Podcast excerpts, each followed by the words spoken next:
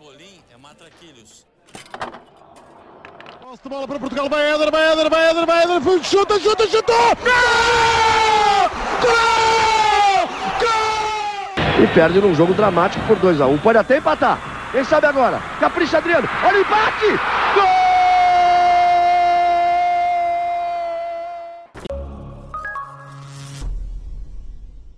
Viva! Sejam bem-vindos ao nono fascículo desta coleção Europa América, programa diário do podcast Matraquilhos, que acompanha o Euro 2020 e a Copa América 2021. Olá, Rui. Olá, Fregoso. Temos de começar pelo Alemanha 4, Portugal 2, em Munique, um jogo onde Portugal fez 5 faltas, onde foi claramente inferior em quase todos os momentos do jogo e onde revelou uma incapacidade coletiva para travar o poderio e estratégia alemãs. Para além de Portugal ter perdido apenas por uma diferença de dois golos, o que há de positivo a retirar daqui, Rui? Apenas por dois golos é positivo? Okay. Tendo em conta então, o, tendo em conta o, o cenário ser, que, que se chegou a parecer, sim. Ok, então é, eu acho que é, começando pelo, pelo corredor, corredor, direito, eh, desde o início do europeu, a única coisa positiva foi o, o teste do João Cancelo. Porque de resto, eh, jogar pelo jogo de hoje é, é muito difícil encontrar alguma coisa. E, e, o Fernando Santos diz que a culpa não é dos jogadores.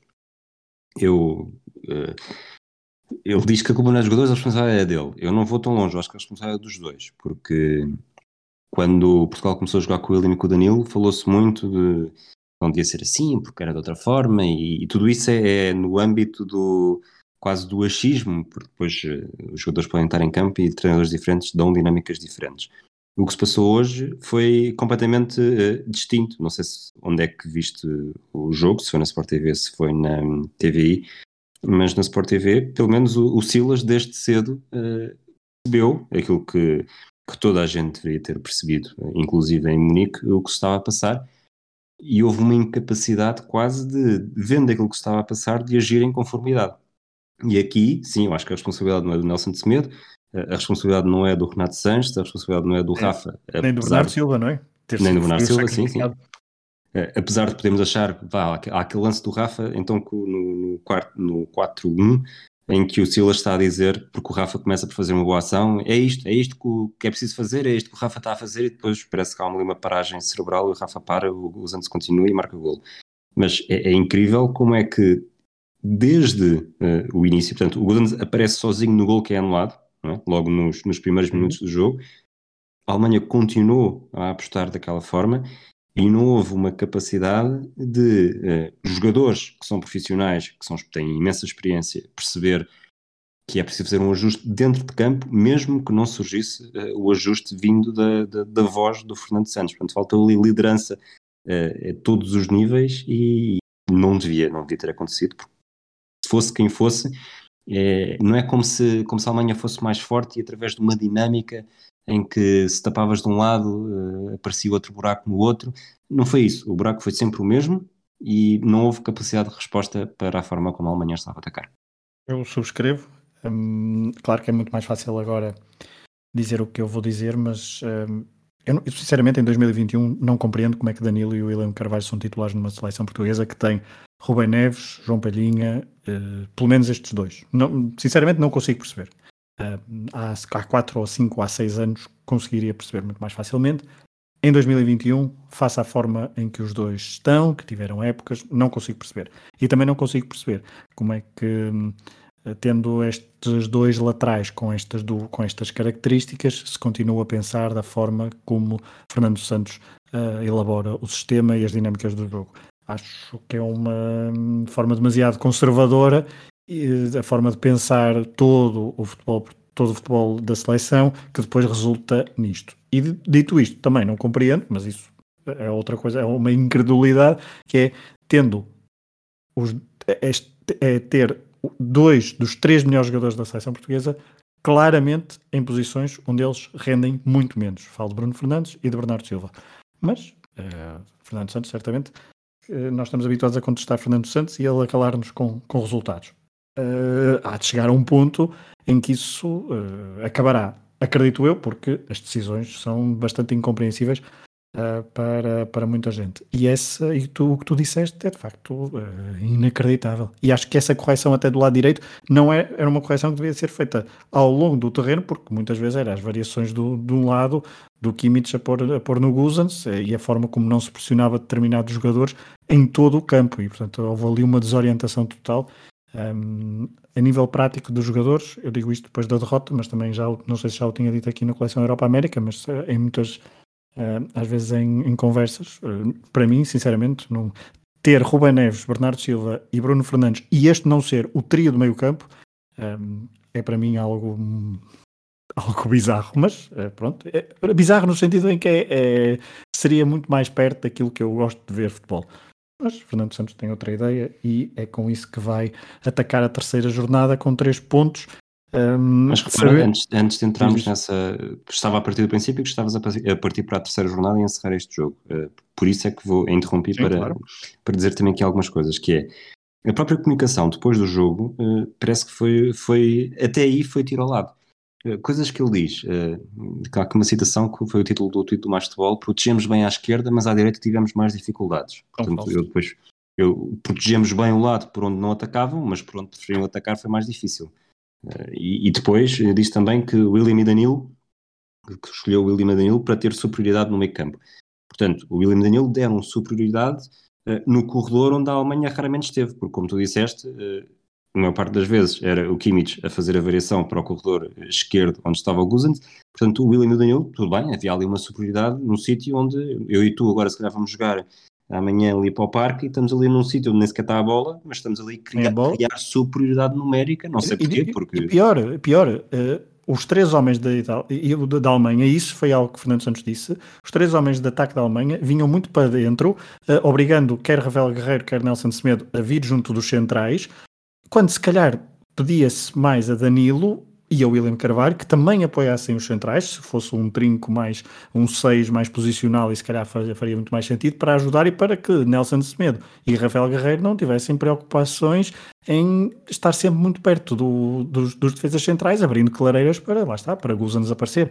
Mas, mas, mas ok. É, é, sim, eu, eu, tinha, tinha pensado em falar nisso, mas isso depois eu quis fugir um bocadinho aí, era exatamente essa a ideia que eu tinha, mas depois eu acho que cada cabeça a sua sentença e podes querer defender que, ou alguém pode querer defender que essa não seria a melhor forma de travar esta Alemanha, mas uh, obviamente a lógica, diria eu, acaba sempre por entre Danilo e William, e, e supostamente Danilo foi convocado para isso, o Danilo teria de recuar, em quem é que o Danilo pegava, não sei exatamente, mas alargava um pouco os centrais e os laterais conseguiam estar para as subidas do Kimmich e, e do Guzens. Mas nem sequer vou tanto por aí, porque depois pode haver eh, pode, há múltiplas formas de, de, tentar travar de forma mais eficaz do que aquilo que foi feito, que foi um bocado uh, ser reativo, foi mudar os jogadores, mas não mudar a dinâmica. Uh, Bernardo Silva, Renato Sanches e Rafa têm características completamente diferentes, mas não foi por terem características diferentes que continuou a acontecer aquilo que aconteceu. E, e, pronto, acho que agora podemos partir então para o terceiro jogo. Tenho mais coisas para dizer, mas depois acho que poderá ser só depois do, dessa passagem. Não ia falar do terceiro jogo, porque Portugal uh, vai entrar no terceiro jogo sabendo que uh, não estará matematicamente apurado uh, nesse, para, para, para os oitavos de final, porque ainda poderá perder o terceiro lugar. e isso é, uma, uma, é apenas uma desvantagem. E não sei se, tendo em conta, já pegando um bocadinho no França 1, Hungria 1, ou Hungria 1, França 1, se isso até pode ser algo prejudicial porque a França terá de jogar com a sua máxima na sua máxima força nesta última, nesta última jornada. Eu acho que a Hungria não vence a Alemanha, portanto, matematicamente é possível, mas não será um problema.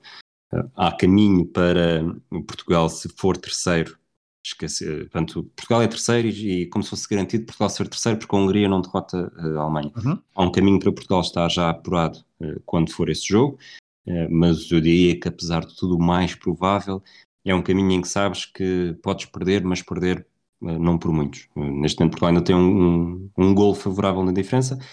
Diria que com, com zero, tal como foi há, há cinco anos, será suficiente. E, e eu acredito que a palpite é que durante algum período dos, dos 90 minutos que faltam, Portugal vai estar em, em condições, de, em posição de eliminado, pela diferença de golos. não sou muito. Acho que já estou mais otimista neste momento do que estava quando gravámos, em que pus Portugal fora dos oitavos de final. Acho que neste momento, apesar de tudo, e porque a França também não tem necessidade tanto de, de esticar muito a nível de diferença de golos, mas acho que, que Portugal vai acabar por ser apurado, mas é mais os sinais que Portugal deixa, porque o Carlos Daniel e o Rui Malheiro hoje tiveram, tiveram logo a seguir ao jogo, e tanto um como o outro tiveram frases e ideias bastante interessantes, e há uma do, do Rui Malheiro, que é, eu acho que é do Rui Malheiro, que, que é exatamente aquilo que se passa, que é Portugal é de muito difícil duas seleções, ou este Portugal a jogar como joga, é, é, muito difícil ganhar duas vezes a jogar desta forma. As seleções podem ganhar duas vezes a jogar da mesma forma, de forma igual, mas é, é uma Espanha, é, um, é um, um estilo completamente diferente deste Portugal, que se olhamos para 2016 foi uma conjugação perfeita de fatores em que tudo correu bem. É difícil, acho que o único azar, e mesmo isso poderás defender que que acabou de alguma forma por ajudar, que foi a lesão do Ronaldo na final. Porque de resto, praticamente foi tudo, tudo perfeito, inclusive nos, nos outros jogos e na, no, do próprio grupo, o gol tardio da Islândia, e depois também as outras seleções todas irem para o outro lado do quadro. Porque de resto, eh, jogar assim não te torna eh, necessariamente eh, mais capaz ou mais propenso a chegar longe. Torna-te, e hoje isso nem sequer foi, nem sequer foi um caso, torna-te mais competitivo, mas competitivo no sentido de uh, sofres menos gols em princípio, porque estás num, num, bloco mais baixo e muito mais cauteloso a tentar sair rápido para o ataque.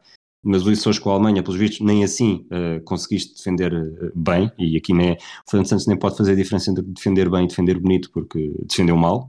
Hoje, hoje Portugal defendeu mal e defendeu muito mal. E com a qualidade que Portugal tem, esta seleção, e até eu diria que até o, o facto de Portugal ter vir com um título europeu que acaba por ser um, um, peso que sai dos ombros desta, desta geração 21, de geração 21 no sentido de século 21, de ter chegado longe algumas vezes, mas não ter vencido, até era capaz de ser um balão de oxigênio para Portugal voltar com os jogadores que tem a jogar um futebol mais parecido com o de 2000, porque tem uh, jogadores perfeitamente capazes disso e não diria para, para chegar a Munique e estar a jogar contra uma Alemanha de, de peito aberto e a dominar, mas pelo menos a jogar de peito aberto e tens, tens os teus minutos, eu tenho os meus minutos e, e vamos jogar. Não é isso, uh, nunca será isso com Fernando Santos, nunca vai mudar. E eu sinceramente também li isso, eu acho que foi, li no Twitter, no Twitter alguém a dizer que o Rui Malheiro deu a, que o Rui deu a, deu a entender isso e, e é uma ideia que eu tenho, eu acho que o, Fernando Santos estará pelo menos eh, até ao final da carreira do Ronaldo, até porque a própria FPF não quererá uh, trazer um efeito que pode ser destabilizador uh, até ao final da carreira do Ronaldo, que em princípio também faltarão mais na seleção dois ou três anos, no máximo, talvez faça o próximo europeu, mas já já é esticar um bocadinho e não fazer aquilo que, que Messi tem sofrido muito na Argentina, em que os treinadores sucedem, incompatibiliza-se com alguns, controla outros, e aqui com o Fernando Santos e o Ronaldo há aqui um equilíbrio e acaba por, de alguma forma, também estender uh, o reinado de Fernando Santos, que trouxe resultados muito positivos, mas neste momento, olhando para a equipa, diria que toda a gente prefere uh, ser eliminado nos oitavos ou nos quartos, mas a jogar com, com os melhores jogadores em cada posição e com um futebol muito mais muito mais português, mesmo que isso tenha, possa ter um sentido um pouco mais negativo e menos resultadista, menos resultadista, do que ser resultadista e perder nos oitavos de final com o Uruguai no Mundial ou perder numa fase numa fase muito curta e ficar sempre com aquela sensação de esta seleção tem potencial para jogar muito mais e não está porque não quer, porque acha que jogando neste sentido mais, mais pragmático eh, pode chegar mais longe, o que pode ser verdade algumas vezes, mas são raras e, e acho que não vale a pena a longo prazo estar a nessa tecla. Só uma coisa, tocaste num ponto que para mim parece essencial e que tem a ver com, a, com o facto desta, desta geração já ter o tal título e de ter uma uhum. certa descompressão. E eu acho que há essa, essa descontra, descontração, descompressão, não é? Não sei. Mas acho que é até essa postura em Ronaldo e aquele lance em Cristiano Ronaldo hoje, aquele calcanhar de olhar, aquela, aquela, aquele faxis para, para os adeptos e aquele toque de calcanhar, é de quem já está aqui, como eu já tenho um título, estou à vontade, e até isso poderia ser positivo para a dinâmica da seleção. Uh, mas, uh, bom, Veremos o que é que nos dá então o próximo jogo. Já falamos um bocadinho do França-Hungria, até porque já nos estamos a alongar mais do que é habitual, mas assim o, o exige. Rui, foi um resultado mais ou menos chocante, este França 1-1, muito rapidamente. Acho que a primeira parte só deu França até ao gol da Hungria. A França poderia, estar, poderia ter estado a vencer por 2-3-0 facilmente, mas depois aquele golo húngaro destabilizou emocionalmente os jogadores franceses. A França fez um jogo pior contra a Hungria do que Portugal. Acho que isso é, é quase inatacável. E a França tinha feito. Nós tínhamos dito que não tinha. Eu tinha dito que não tinha sido genial. Tu tinhas posto um pouco mais próximo do genial do que eu, o jogo da França contra a Alemanha. E, e teve mais oportunidades. Teve aqueles os dois gols anulados. Podia ter sido um, um 3-0 sem grande choque. E hoje contra tendo, em conta, tendo em conta o que a Alemanha hoje fez, produziu ofensivamente e que não produziu ofensivamente, se calhar muito por mérito da França, talvez eu eh, Sim, ainda. tenhas mais razão do que eu. Não, não, não é tenha mais razão, é, é talvez justifique mais o que, eu, o que eu disse, é só isso. Exatamente. Mas eh, esta França hoje foi. eh, acho que não podemos ter medo das palavras, foi uma desilusão. E não acho que seja por este jogo que vai ser mais ou menos favorito, mas é, é um resultado que abre as contas do grupo, ou abre, não deixa tão fechadas as contas do grupo. Acho que vai acabar por não fazer grande diferença eh, no que diz respeito à Hungria. Poderá fazer diferença na forma como, como a seleção francesa entra no próximo jogo, mas eh, não como fugir. A Hungria das seleções mais fracas deste torneio e conseguiu levar a França a um empate e a assustar. Veremos este grupo, será muito importante saber quem é que fica em primeiro no grupo da Inglaterra, Ahm, porque se houver um, eh, uma República Checa eh, em primeiro lugar, o segundo lugar até pode ser algo apetecível para a França eh, jogar para o empate frente a Portugal. Veremos. Por Isto exemplo, partindo- sim. Isto partindo sempre do princípio que a, que a Alemanha vence a Hungria. Espanha-Polónia foi o último jogo do dia em Sevilha, lá Carturra. A Espanha voltou a empatar, esteve a vencer. Morata até marcou, mas depois eh, outro penalti falhado neste europeu. Lewandowski estreou-se a marcar. Foi muito rapidamente a Espanha com dois pontos, não está longe de hipotecar a, a- a qualificação. A Polónia com um ponto terá de jogar tudo na última jornada, mas eh, volta outra vez a desiludir a equipa de Luís Henrique. Volta, tem oportunidades para fazer mais. Tenho, além do penalti, também tem um, livre em que a bola passa muito próximo. Eu acho que não tem tantas oportunidades que são eh, clamorosas, obviamente tirando o penalti, do que comparando com o jogo com a Suécia, mas não é, não é hum, animador. Eh, acho que não é, está longe disso, a não ser que eh, a candidatura ibérica ao Mundial 2030 inclua o know-how de 2016 e a Espanha tenha vindo beber ao Fernando Santos e o Luís Henrique está a caminho de ser eh, campeão depois de empatar eh, três jogos. Supostamente agora vai jogar com o primeiro classificado do grupo. Em princípio, eh, um empate dará o apuramento à Espanha, em princípio, acaba com, com diferença de golos nula, mas, mas não, é impossível achar que olhar para estes 180 minutos de Espanha e achar que está a ser que está entre o top 3, top 4 de favoritos, porque acho que neste momento temos duas jornadas disputadas. Diria que Itália e Bélgica não há grandes dúvidas e provavelmente na terceira e quarta posição até ponho as duas equipas do grupo, Portugal, França e Alemanha, apesar da França ter sido uma desilusão, mas neste momento se, se me dessem quatro equipas para escolher e eu não, não, vou apostar a casa nisso, mas eh, eh, onde eu me sentiria mais seguro eh, era com estas quatro. A Espanha tem, tal como Portugal, tem talento para mais, potencial para mais, mas não me parece que esteja minimamente convincente e vamos lá ver se não está aqui a, a correr um grande risco porque eh, a Espanha não depende eh, não depende de si para vencer o grupo. Porque a Suécia, a Suécia se ganhar o próximo jogo com a Polónia eh, vence o grupo.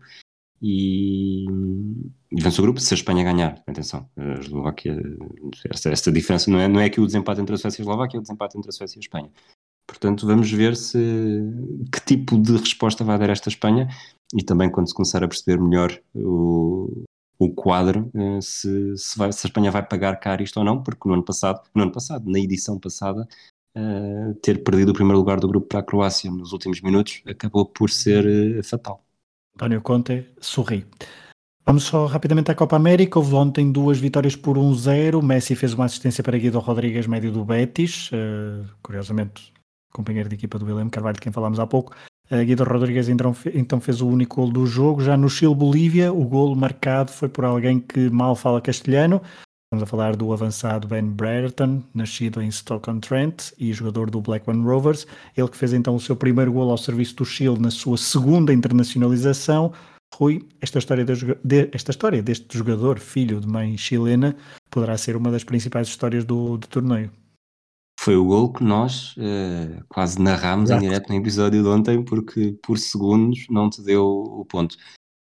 Uh, a Inglaterra está a formar está a formar talentos para outras seleções poderem sonhar com o título. Já tivemos a Alemanha no sub-21 uh, a serem a Alemanha a ser campeã europeia de sub-21 com um gol de alguém que tinha sido sub-19 e este este chileno, uh, duvido que o Chile consiga, consiga vencer a Copa América, mas também vem dos, dos colões das seleções uh, jovens da, da Inglaterra. Portanto, é uma história gira. Não fazia ideia, até tu me teres dito ontem, já depois de acabarmos de gravar, que ele praticamente não falava uma linha, uma, uma palavra de castelhano. Eu acho que é, é incomum, não lembro de outro caso assim minimamente semelhante mas é curioso e quem sabe daqui a uns anos não seja um dos capítulos das figuras da Copa América. É isso. Ontem, ontem eu tinha aqui um apontamento, depois esqueci-me de dizer, mas faço agora. Houve uma excelente exibição do guarda-redes venezuelano Wilker, Wilker Farinhas, do LAN, a exibição frente à Colômbia, a exibição do guarda-redes de José Peseiro, que permitiu então à Venezuela sacar um ponto frente à, frente à Colômbia.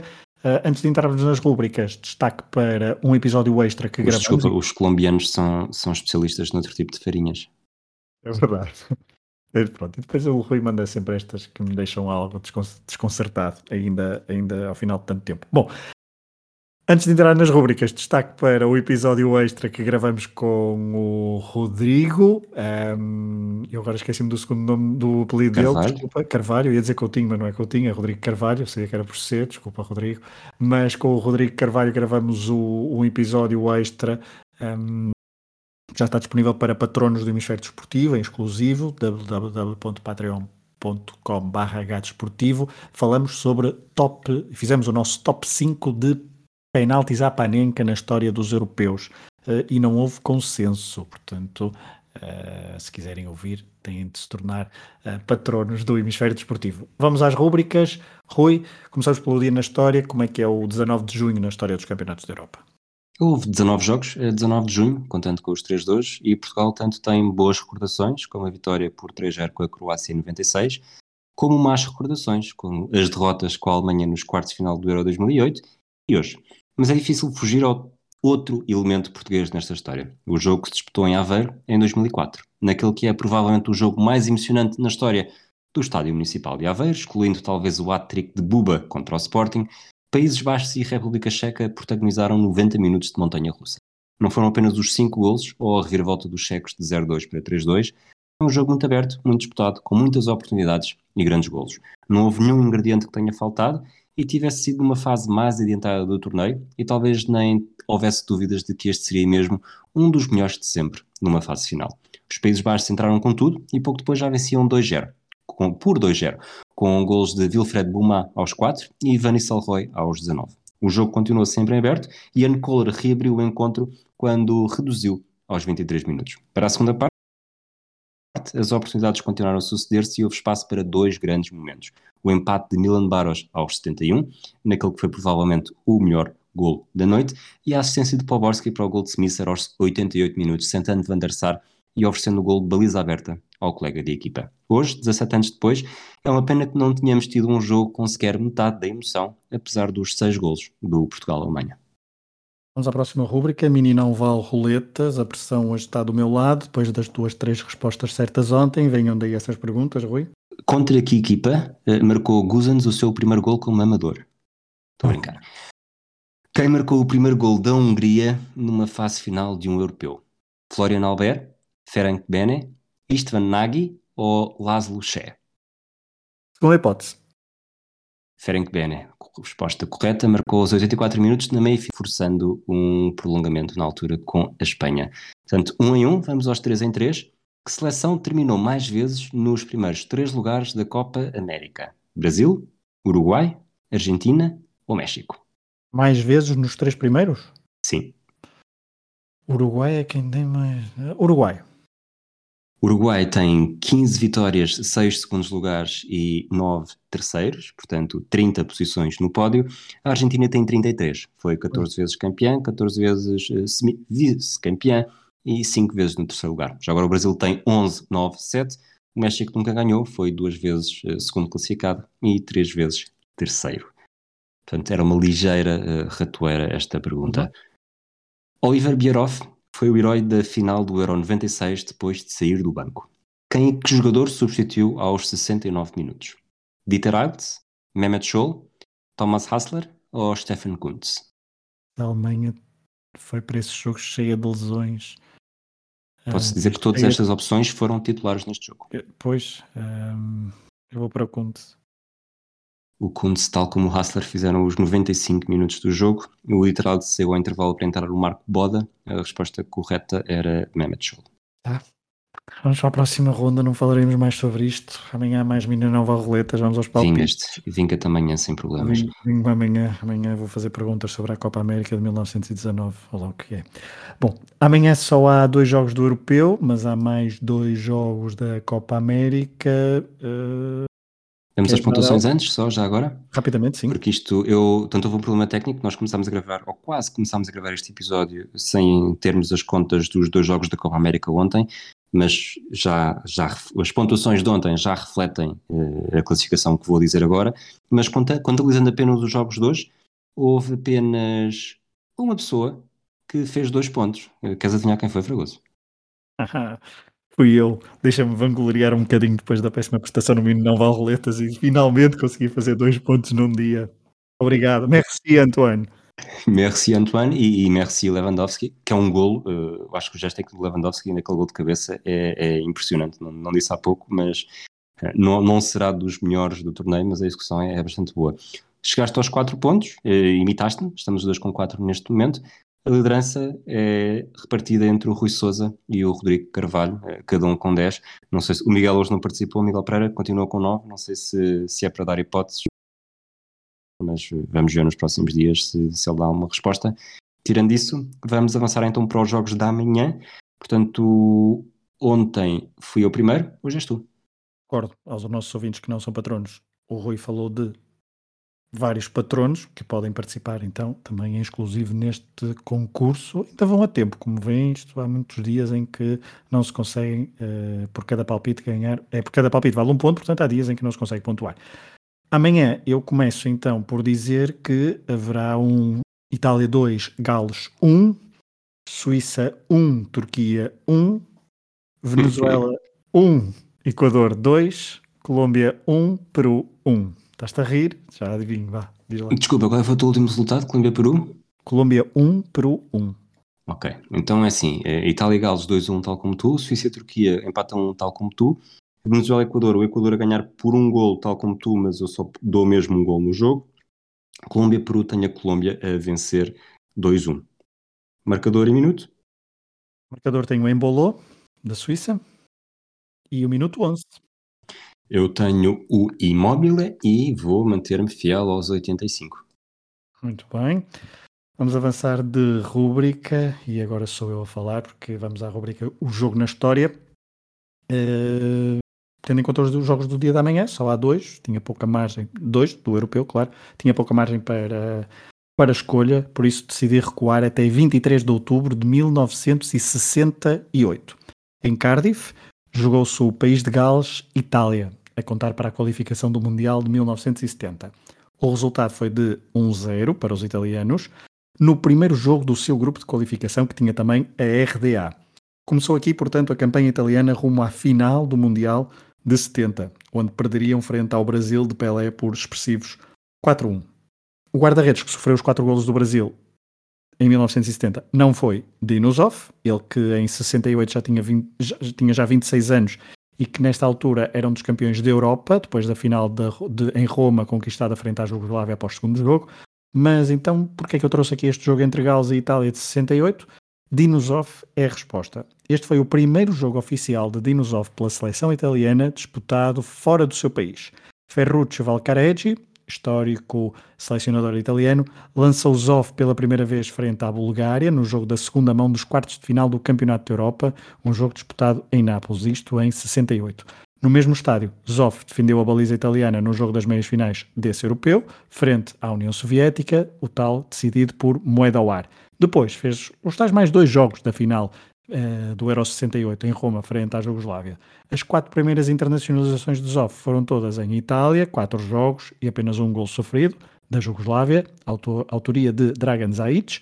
O quinto jogo de Zoff pela seleção foi então em Cardiff, com vitória italiana por 1-0, golo de Luigi Riva no final da primeira parte. Do lado italiano, destaque para Jacinto Facchetti, Gianni Rivera, Angelo Dominghini ou Sandro Mazzola. Zoff não jogou no Mundial de 70, mas jogou no Mundial de 74, 78 e 82, onde se sagrou campeão do mundo em Espanha. Foram 112 jogos ao serviço da Esquadra Azurra. O primeiro, fora de Itália, foi então em Cardiff, frente ao país de Gales. Dinosov, que em 2000 esteve pertíssimo de se tornar o segundo homem na história dos europeus a vencer este torneio enquanto jogador e treinador, o primeiro foi Bertie Vogts, apesar de não ter jogado nenhum minuto na Final Four do Euro 72. Rui, de Cardiff viajamos para a América do Sul, para a habitual uh, máquina do tempo da figura da Copa América. Hoje vamos viajar até 1975 para a Copa América que ficou marcada pelo último título do Peru. Foi o segundo e último. No primeiro, em 39, o Peru jogava em casa e não deu hipótese com quatro vitórias em quatro jogos contra Uruguai, Paraguai, Chile e Equador, com um total de 13 gols marcados e 4 sofridos. Isso mesmo, o Peru foi campeão sul-americano pela primeira vez, numa edição que não teve nem Argentina nem Brasil.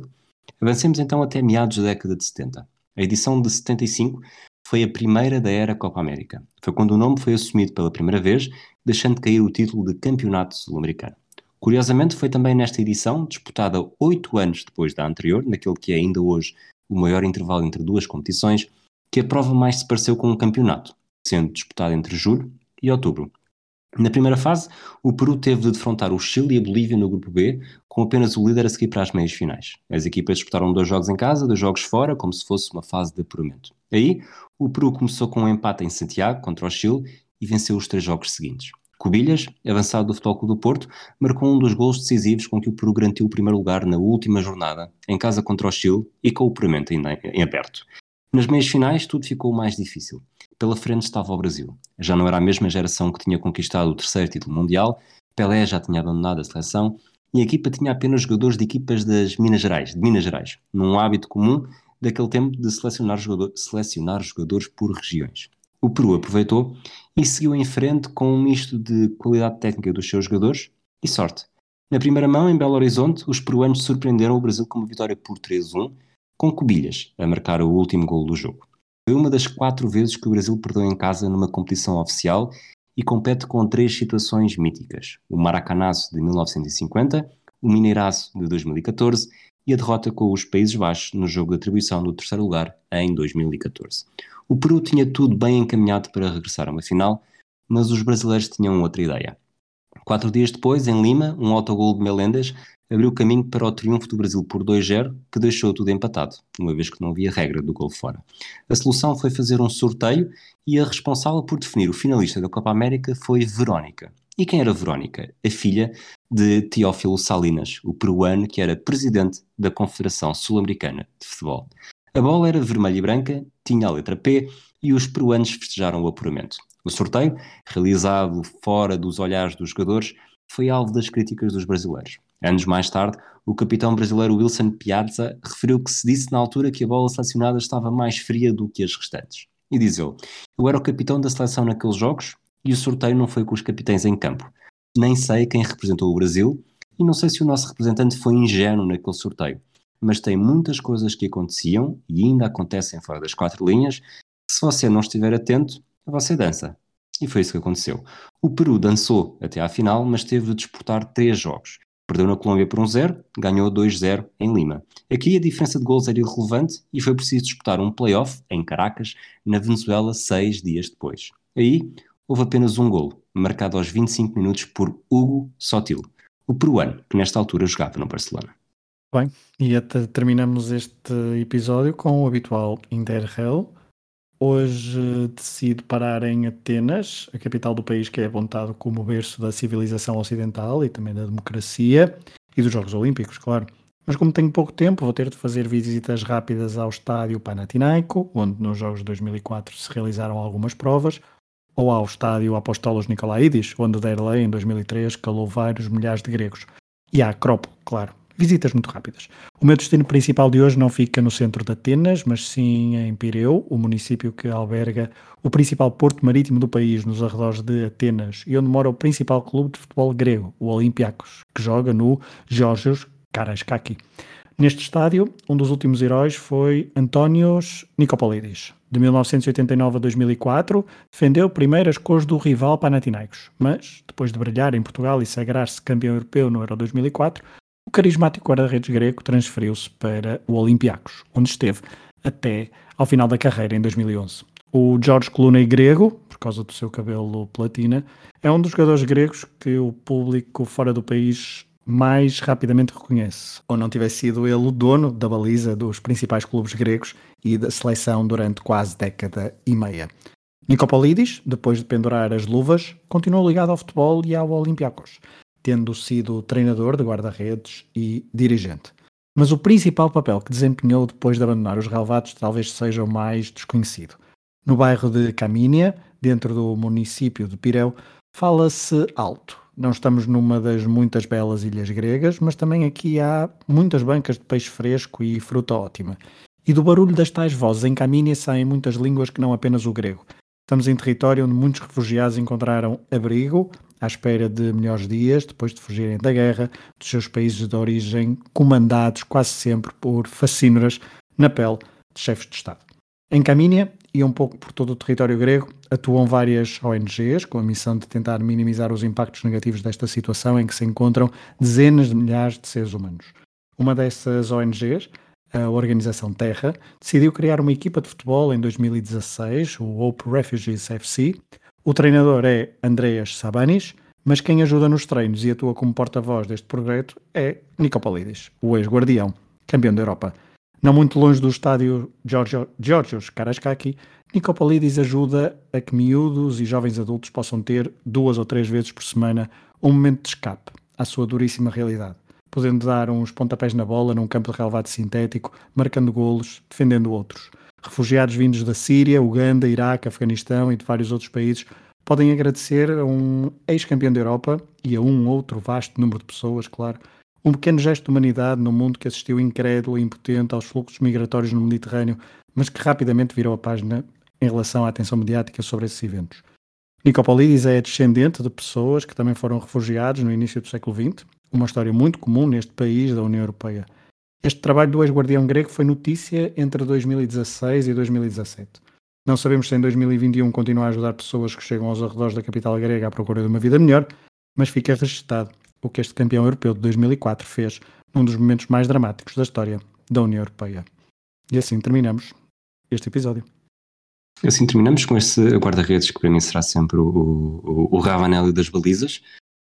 Este episódio, mais uma vez, com o jogo de Portugal, ficou um bocadinho maior do que os outros, mas uh, acho que se justifica. Voltamos amanhã para um episódio mais curto, só com dois golos, no, só com dois jogos no europeu, esperemos que com mais golos.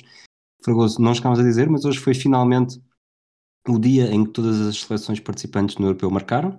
Uh, tivemos, não tivemos os 13 golos que eu tinha antevisto, mas mesmo assim foi melhor uh, e esperemos que a partir daqui melhor ainda mais, com mais golos, mais emoção e mais espetáculo e provavelmente com, com o corredor direito tapado defensivamente, se não for pedir muito. Um abraço a todos, até amanhã. Um abraço, até amanhã. É de bola para Portugal, vai Éder, vai Éder, vai Éder, vai Éder, foi, chuta, chuta, chuta! Gol! Gol! Gol! E perde num jogo dramático por 2x1. Um. Pode até empatar. Quem sabe agora? Capricha Adriano. Olha o empate!